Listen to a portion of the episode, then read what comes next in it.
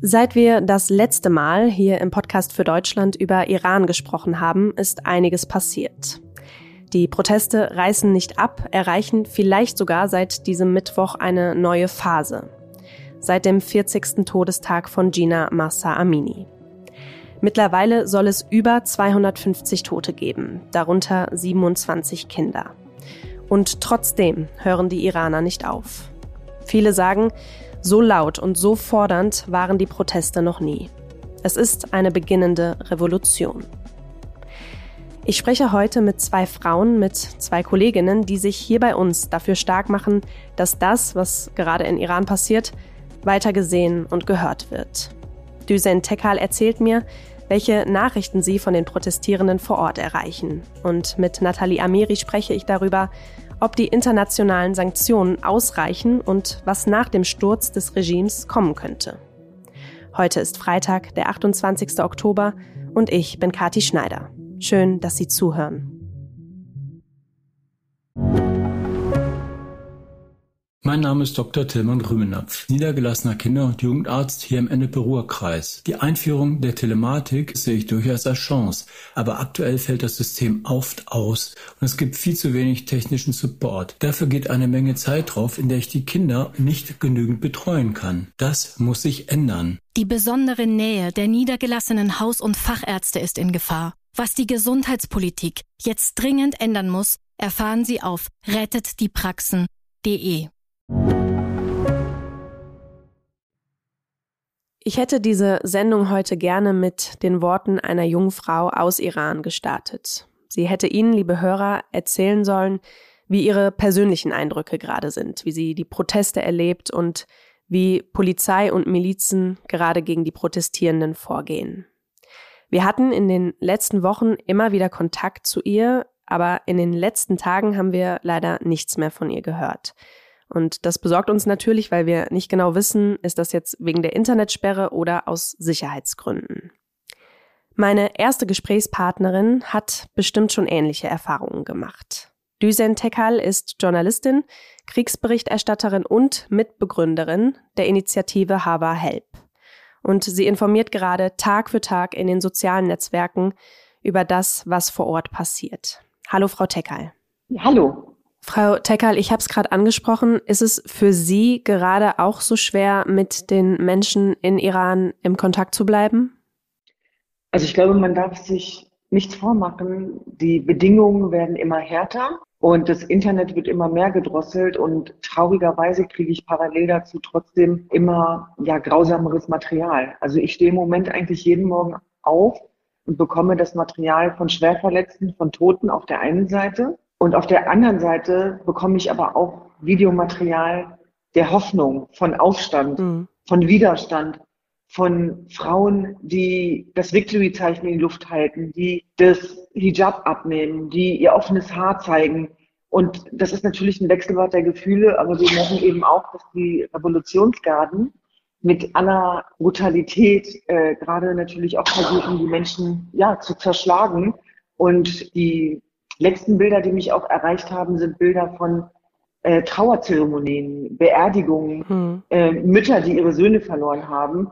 Und das ist natürlich deswegen bemerkenswert, weil die Revolutionsgarden alles daran gesetzt haben, dass diese Trauerfeiern nicht öffentlich stattfinden. Und es gibt einfach Teile des Irans mittlerweile landesweit, wo die Leute freidrehen. Es sind dramatische Szenen, die sich dort abspielen. Und ich glaube tatsächlich, dass das auch ein Momentum ist, wo wir gar nicht mehr anders können, als nicht von einer Revolution zu reden. Wie das Ganze endet, das weiß keiner von uns. Aber das klein zu reden, halte ich für hochgefährlich. Mhm. Wir kommen auch gleich nochmal genauer zu den Bildern und Videos, die Sie auch in den sozialen Netzwerken teilen. Diesen Mittwoch war der 40. Tag nach dem Tod von Gina Massa Amini. Können Sie uns kurz mal erklären, wieso dieser Tag von so großer Bedeutung ist? Gina Massa Amini kommt ja aus dem Westen des Irans, aus Ostkurdistan und die Trauerzeremonie und auch die 40 Tage nach dem Tod spielt eine immanent große Rolle, auch als Erinnerung daran. Mhm. Und ich glaube, dass, dass sich da auch ein Blick tiefer lohnt. Denn tatsächlich ist es so in unserem Kulturkreis, dass die Trauerzeremonie die öffentlich gemacht wird und geteilt wird, auch der Aufarbeitung dient. Und das zeigt auch nochmal, wie mutig die Familienangehörigen von Gina Massa Amini sind, die ja massiv unter Druck gesetzt werden. Also der Bruder ist ja wieder verhaftet worden, mhm. der Vater ist bewacht worden, also die können eigentlich keinen Schritt mehr alleine tätigen. Aber es ist wirklich gefühlt so, dass eine ganze Region, Tausende von Menschen hinter ihnen stehen.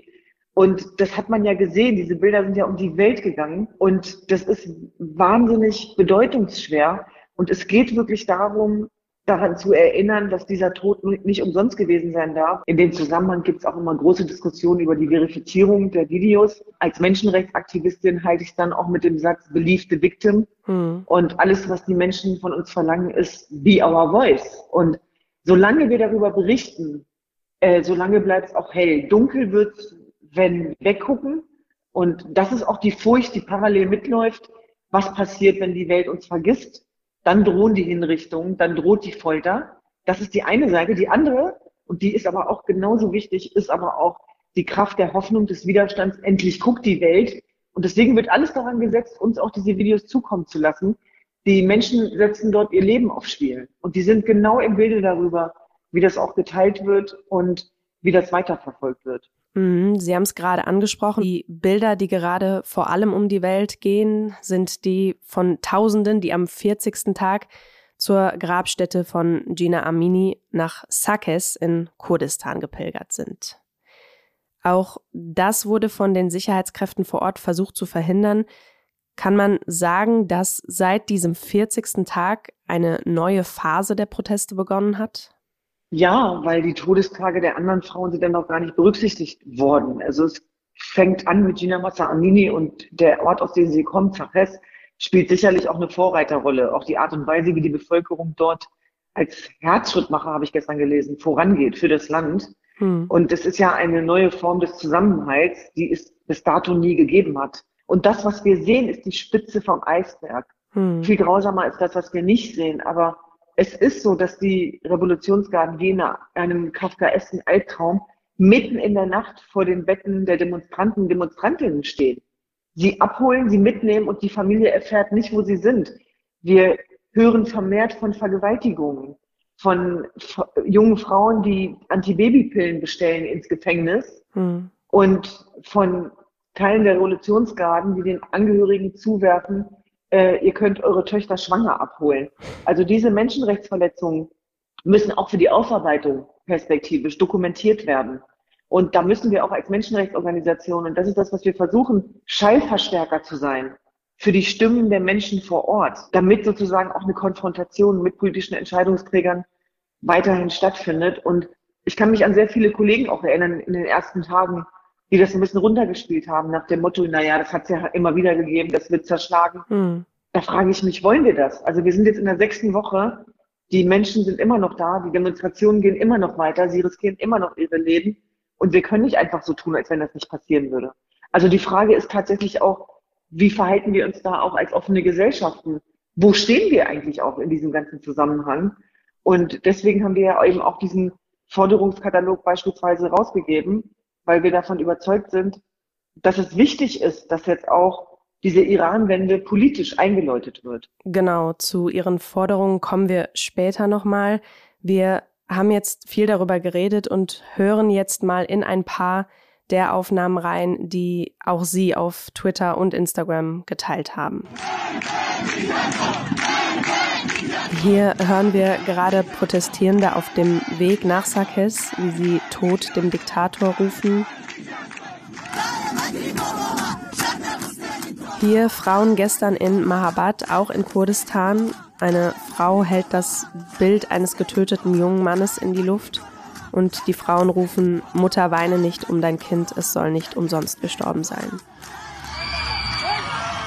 In dieser Aufnahme hier hören wir Proteste in Amol im Norden Irans. Eine junge Frau sieht die Polizei, wirft sich auf die Straße und ruft, schieß doch.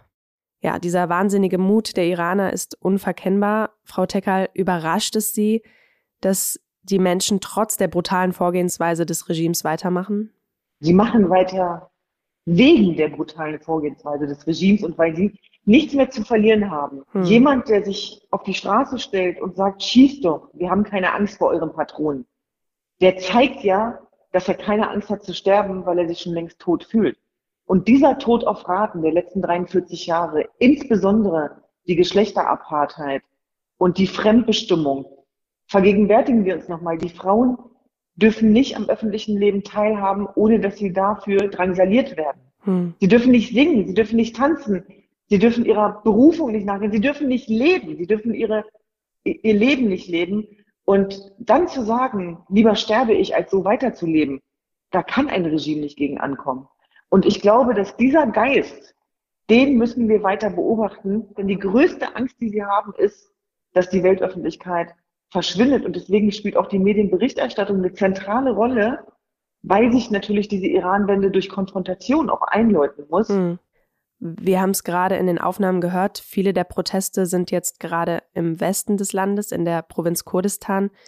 Sind die Proteste aber auch flächendeckend oder finden die nur vereinzelt in den Provinzen statt? Was kriegen Sie da zurück? Es, es, findet, es findet eben überall statt. Es findet in Mahabad statt, es findet in Zachez statt, es findet aber auch in Shiraz statt und auch in Teheran statt. Und das ist wichtig. Es ist wie so eine Art Schneeballsystem.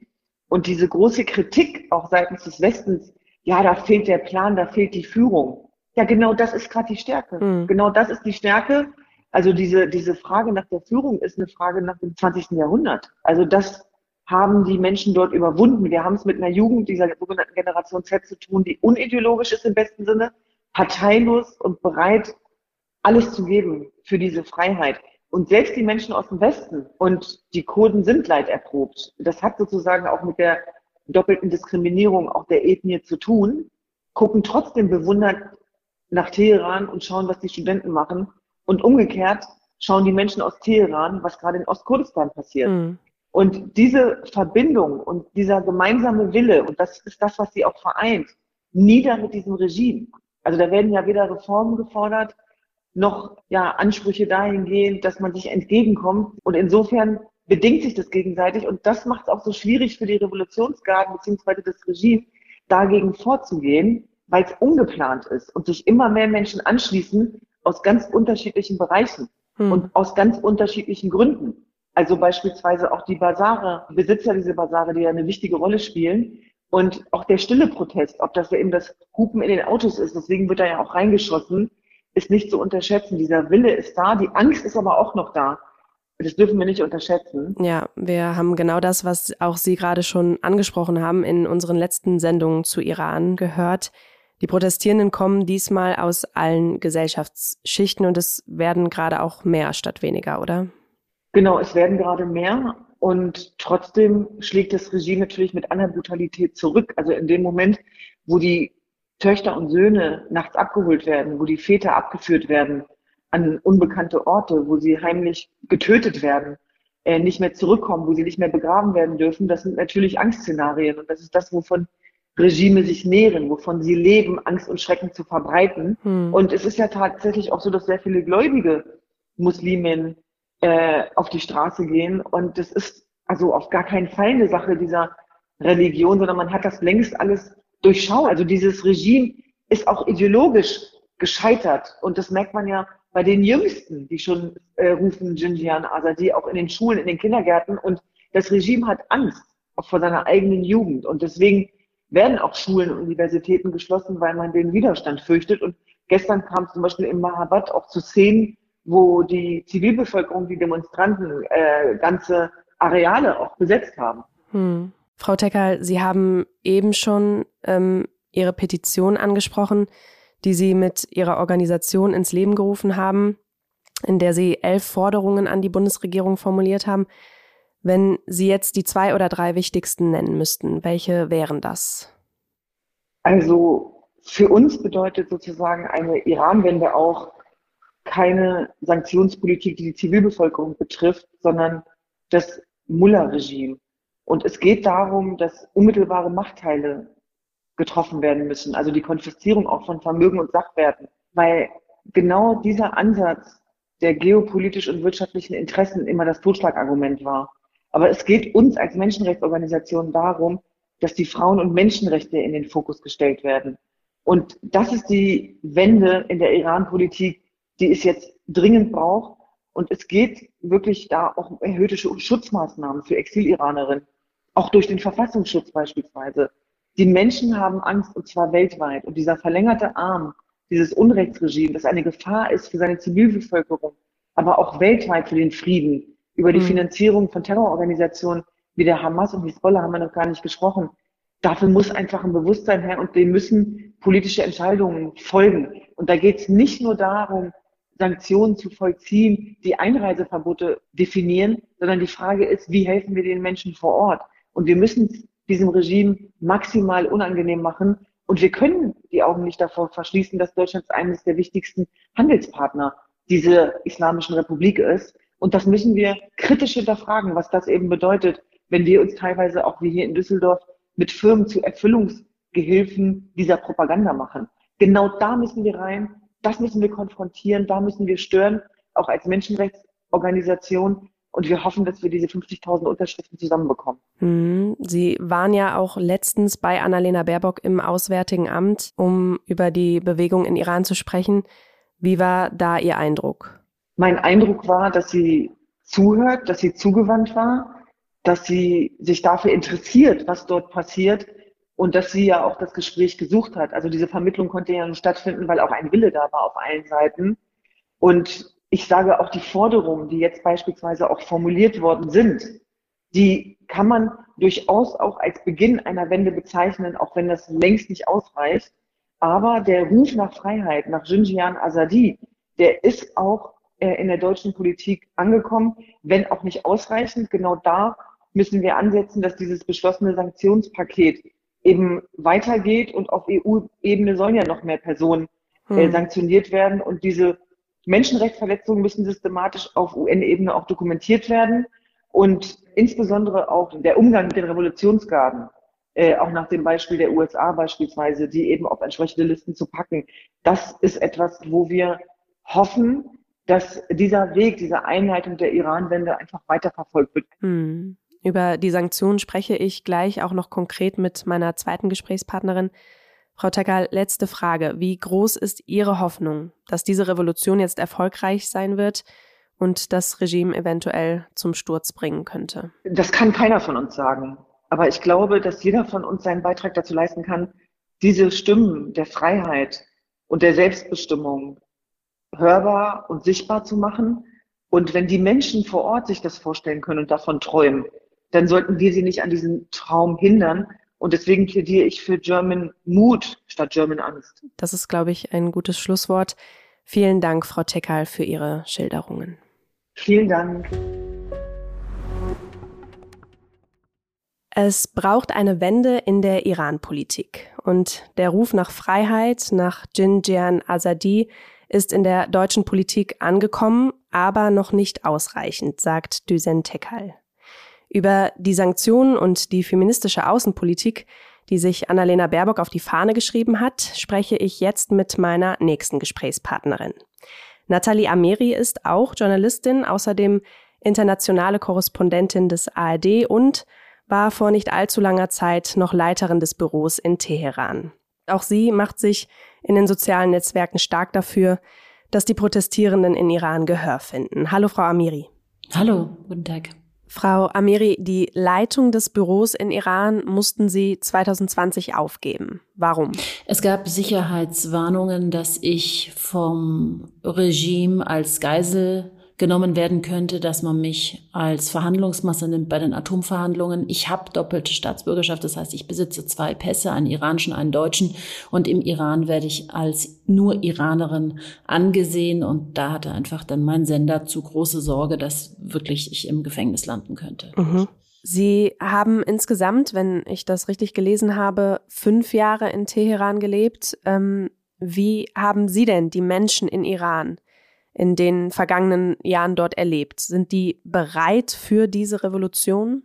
Genau, ich habe fünf Jahre lang das ARD-Büro in Teheran geleitet von 2015 bis 20 und habe aber von 2005 bis 2011 permanent im Iran gelebt und habe im Grunde genommen jetzt die letzten, fast kann man sagen, 20 Jahre wirklich aus nächster Nähe beobachtet, wie die Gesellschaft sich auch entwickelt hat, auch hin ähm, zu einer sehr säkularen Gesellschaft. Ich würde sagen, in der Region, bis auf die israelische Gesellschaft, ist es eigentlich so die säkularste, die mir begegnet ist. Sie haben hm. sich sehr vom Islam distanziert. Nur noch 30 Prozent der Iranerinnen und Iraner definieren sich als Muslime. Sie führen ein sehr säkulares Leben, gerade in den Großstädten. Und sie wollen die unbedingte Trennung vom Staat und der Religion. Das, was vor 43 Jahren eingeführt worden ist. Mhm. Lassen Sie uns mal über die neuen Sanktionen sprechen, die die EU auf den Weg gebracht hat. Zu Beginn waren es ja nur Sanktionen gegen die sogenannte Sittenpolizei. Ähm, als jetzt am Mittwoch dann wieder Proteste brutal niedergeschlagen wurden, hat sich Außenministerin Baerbock zu Wort gemeldet und weitere Sanktionen angekündigt. Ich zähle mal eben auf. Unter anderem sollen die Beziehungen weiter eingeschränkt werden, also die verbliebenen Instrumente bei Handel und Finanzbeziehungen sollen überprüft werden. Ein Sondermenschenrechtsrat soll eingesetzt werden und es soll Schutzprogramme für besonders gefährdete Menschen geben. Was sagen Sie? Reichen diese Sanktionen aus? Ähm, meine Gesprächspartnerin vorhin, Düsen Tekal, und auch Politiker wie Omid Nuripur haben gesagt, da geht deutlich mehr. Zumindest haben sie schon mal jetzt Wirkung gezeigt. Der deutsche Botschafter wurde einbestellt ins iranische Außenministerium. Daraufhin ist mhm. auch der iranische Außenminister jetzt ins Auswärtige Amt einbestellt worden. Insofern diese Sanktionen und diese ähm, Steigerung der Sanktionen zum ersten Sanktionspaket sind schon, ähm, also die zumindest die Ankündigung schon mal massiver. Es geht deutlich in eine ähm, härtere Richtung im Bezug auf äh, die Islamische Republik. Und das, was aber die Menschen fordern, ist vor allen Dingen, dass man die Revolutionsgarde und die Basij-Milizen auf die Terrorliste setzt und in, ihnen dadurch auch weder Einreise ähm, in Zukunft gewährt, noch eben Geschäfte zu machen ermöglicht. Und ähm, das ist das, mhm. was die Menschen wirklich kritisieren, dass sie sagen, unsere ähm, Anwälte und Studenten und ähm, Studentinnen sind im Gefängnis, die Ärzte werden auf den Straßen beschossen und ähm, ihr gibt Visa denen, die uns das Leben schwer machen und uns jetzt auf den Straßen erschießen und niederknüppeln. Insofern braucht es da natürlich noch mal mehr eine Schippe drauf. Das ist die Forderung von vielen. Ich weiß aber auch, dass ähm, die Grünen daran arbeiten, genau an diesem Vorschlag, den in der EU jetzt umzusetzen. Mhm. Ja, genau, äh, was Sie gerade angesprochen haben, es soll ja geprüft werden, ob die iranische Revolutionsgarde auf die EU-Terrorliste aufgenommen wird. Halten Sie das denn für realistisch? Ich äh, sehe gerade keinen Grund, warum das nicht passieren sollte. Sie äh, benehmen sich wie Terroristen und sie finanzieren Terrorismus, sie unterstützen Terroristen in der Region. Also welche Argumentation sollte es noch dagegen geben, sie nicht auf die EU-Terrorliste zu setzen? Es gibt weitere Stimmen der Diaspora vor allem, die fordern, man dürfe mit diesem Regime nicht so vorsichtig umgehen, wie man mit Putin umgegangen ist. Was sagen Sie zu diesem Vergleich? Ne, vor allen Dingen fordern sie, dass man jetzt so hart mit dem Regime umgeht wie mit Putin. Hm. Ich meine, Iran ist der verlängerte Arm Russlands. Iran hat enorm enge Beziehungen zu China. Die Menschen auf den Straßen versuchen sich gerade dieses Regimes zu entledigen, das wirklich Terror in der gesamten Region finanziert, gerade beste Beziehungen zu Russland führt, Drohnen nach Russland schickt, auch ähm, russische ähm, Soldaten daran in, auf der Krim ausbildet. Äh, Iran war größter Abnehmer Russlands russischen Weizens im Juli. Also das sind gerade ziemlich beste Freunde. Mhm. Insofern muss man auch diese geostrategische Erweiterung und ähm, Allianz sich einfach nochmal äh, ja, unter die Lupe nehmen und auch sehen, was es bedeuten würde, wenn eben der verlängerte Arm Russlands, also das Regime, fallen würde und dann ja komplett in der gesamten Region, auch geostrategisch, äh, das wäre wirklich ein, ein, ein, ein Richtungswechsel, es wäre eine komplett neue Aufstellung, denn Iran ja hat ja auch Assad ähm, in Syrien gestärkt für seine eigene Verteidigungsachse, die Hisbollah jahrelang mit Milliarden finanziert. Übrigens etwas, was massiv kritisiert wird von der Bevölkerung auf der Straße, die immer wieder riefen, Naqazena Lobnon Fadoyam Sare Iran. Das bedeutet nicht Gaza und damit meinen sie die Hamas, nicht Libanon und damit meinen sie die Hisbollah. Mein Leben gehört dem Iran und das ist das, was die Menschen fordern. Hört auf mit Terrorfinanzierung, während wir hier immer weiter verarmen. Mhm. Die Proteste haben ja erstmal als ja, Frauenrechtsbewegung angefangen. Jetzt sehen wir Menschen aus allen Gesellschaftsschichten, die protestieren und die das ähm, ja, Ende der Islamischen Republik fordern.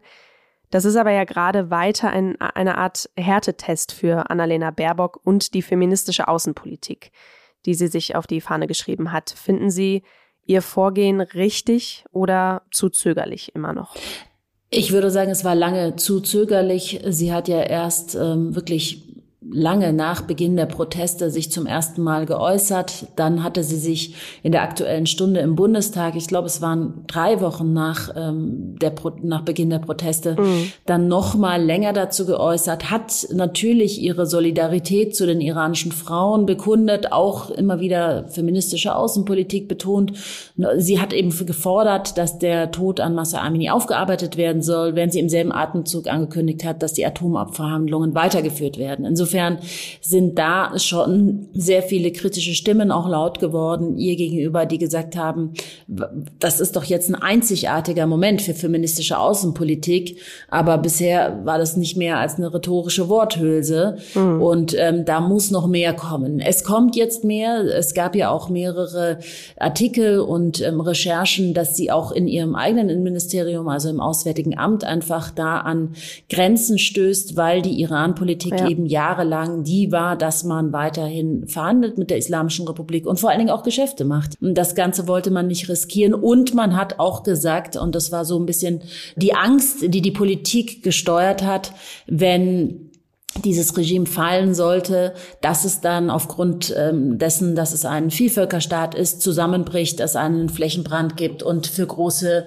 ähm, Instabilität in der Region such, sorgt. Und dann, deshalb hat man eben an dieser Iran-Politik festgehalten. Nur langsam ist es wirklich, also aufgrund der Bilder, die ja tagtäglich die sozialen Medien ähm, überschwemmen, äh, die, die zeigen, wie brutal dieses Regime gegen die Zivilbevölkerung mhm. umgeht, ist es im Grunde genommen nicht mehr kaum noch vertretbar, diese Politik wirklich so weiterzuführen, wie sie bisher in den letzten, man kann fast sagen, 43 Jahren geführt wurde. Hm.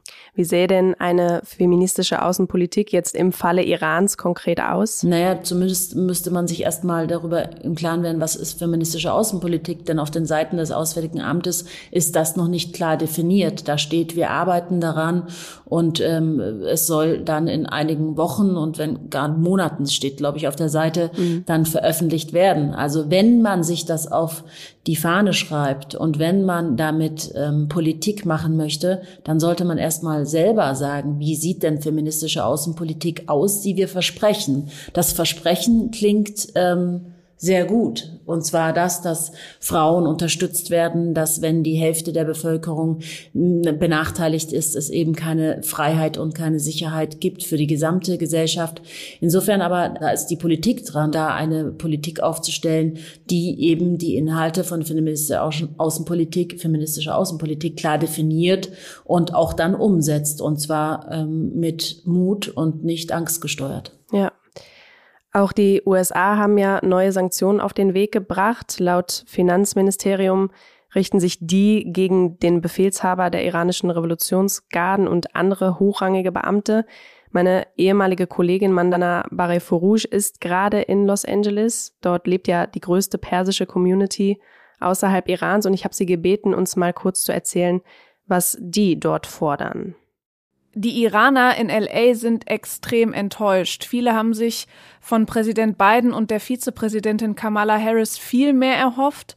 Sie fordern ein Ende der Gespräche über das Atomabkommen. Sie wollen, dass die Konten der Mullahs, auf denen Milliarden liegen, eingefroren werden und dass politische Berater von Kamala Harris und Co., die dem Regime in Iran nahestehen, nicht mehr in solchen Positionen arbeiten dürfen.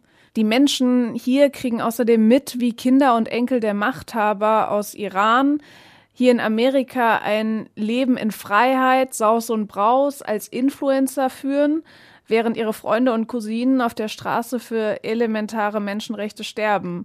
Frau Amiri, ein Ende der Atomgespräche und eingefrorene Konten, würde sich das iranische Regime davon beeindrucken lassen? Ich glaube, dass ähm, definitiv es einen äh, weiteren Druck bedeutet auf das Regime. Sicher, gerade wenn die Kinder der Mullahs und der Revolutionsgarde nicht mehr ihr Luxusleben führen können im Ausland, dann werden auch diese Kinder Druck auf ihre Eltern machen und man wird sich äh, dreimal fragen, ob man weiter so vorgehen kann aber ich glaube, dass der eigentliche Druck von der Bevölkerung kommt auf das Regime und das sieht man, das Regime ächzt. Sie haben wirklich äh, durch diese dezentralen Proteste ähm, in 31 von 31 Provinzen so viel zu tun, die auch diese Proteste, das ist auch der Vorteil der Proteste einmal, dass sie dezentral sind, dass sie keinen Anführer haben. Das wird oft hier im Westen als negativ bezeichnet und ähm, als hm. ähm, Grund dafür, dass sie abebben. Ganz im Gegenteil, im Moment ist es ihr Vorteil, denn einen einzigen Oppositionsführer kann man eliminieren. Aber die Masse, die gerade generationsübergreifend und geschlechtsübergreifend auf der Straße ist, inklusive den Minderheiten. Die Sicherheitskräfte kommen nicht nach. Und eine Sache, die ich immer wieder jetzt auch höre, ist, dass innerhalb der Sicherheitskräfte auch ähm, der Wille schwindet, zu töten.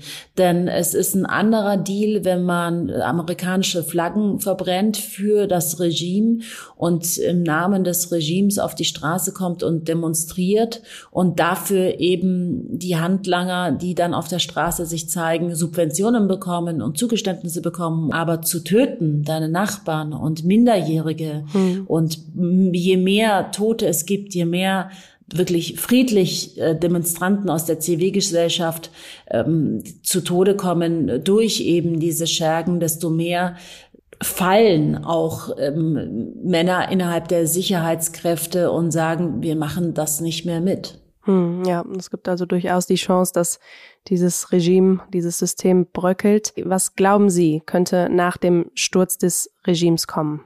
Das ist wirklich schwer zu sagen. Im Iran ist immer eine Aussage ganz sicher, und zwar, dass es nicht vorhersehbar ist. Das ist wirklich ähm, durch all die Jahrzehnte, die ich den ähm, Iran beobachtet hatte und auch darüber geschrieben habe, wirklich in meinem Buch immer wieder klar gewesen, man hat das nicht vorhersehen können, was kommt. Die Menschen auf den Straßen ähm, fordern, dass äh, sie dieses Regime stürzen und sie sagen, danach soll es ein Referendum geben und wir werden schauen, in welche Richtung es geht. Es gibt natürlich einen ähm, Kandidaten, der gerade auch von den Amerikanern unterstützt wird. Das ist der Sohn vom Schah. Er selber sagt, er würde nur eine repräsentative Figur hm. ähm, ausmachen und eben keine Monarchie einführen. Es wird nicht leicht werden, was sollte es wirklich zum Sturz kommen, danach das politische System des Iran darstellen soll. Aber das, was ich gesehen habe über die Jahre, es ist eine sehr säkular eingestellte Gesellschaft, die eine Demokratie in breiten Teilen anstrebt, denn sie rufen nach Freiheit und nach Rechten und das ist das politische System, das ihnen diese gewähren würde. Vielen Dank, Frau Amiri, für Ihre ganzen Erläuterungen und für Ihre Zeit. Sehr gerne. Diese Proteste in Iran sind lauter als jede anderen zuvor. Und sie haben eine realistische Chance, eine erfolgreiche Revolution zu werden. Da sind sich meine Gesprächspartnerinnen einig. Was nach dem Sturz kommen könnte, ist ungewiss. Wir sollten und wir werden auch auf jeden Fall weiter hier im Podcast über die Entwicklungen in Iran berichten. Denn wir haben heute auch nicht alle der aktuellen Geschehnisse besprechen können, wie zum Beispiel den Anschlag auf eine schiitische Pilgerstätte, den der IS für sich reklamiert hat. Ich wollte diese Sendung hier eigentlich mit den Worten einer jungen Frau aus Iran beginnen. Ich bin froh, sie jetzt mit ihren Worten abschließen zu können, denn mittlerweile hat sich Eileen, 36, aus Teheran bei mir gemeldet. They kill us. They kill the protesters. The regime shows no mercy to them. Uh, they just want us uh, not to be, and uh, even the children. They kill the children. But there is something worse than death, and that is rape. They rape uh, our girls and boys, and uh, after that they kill them. Eileen sagt, sie töten uns.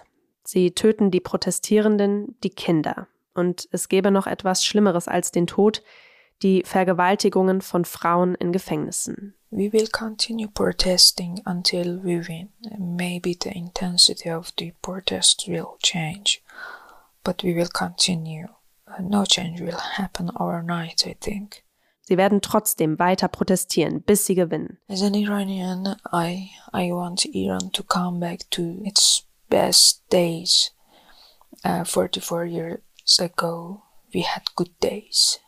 I want uh, exactly what we say in our slogans women, life, freedom. I, I want a normal life and freedom. I want to talk, I want to write, I want to act as I like. Sie sagt, sie will, dass Iran wieder zu seinen besten Tagen vor über 40 Jahren zurückkehrt. Und sie will genau das, was alle Protestierenden in den Slogans fordern. Sie will frei leben können. Nach ihren Sprachnachrichten hat sie mir dann noch geschrieben, Thank you for being our voice. Für die Frau, das Leben, die Freiheit.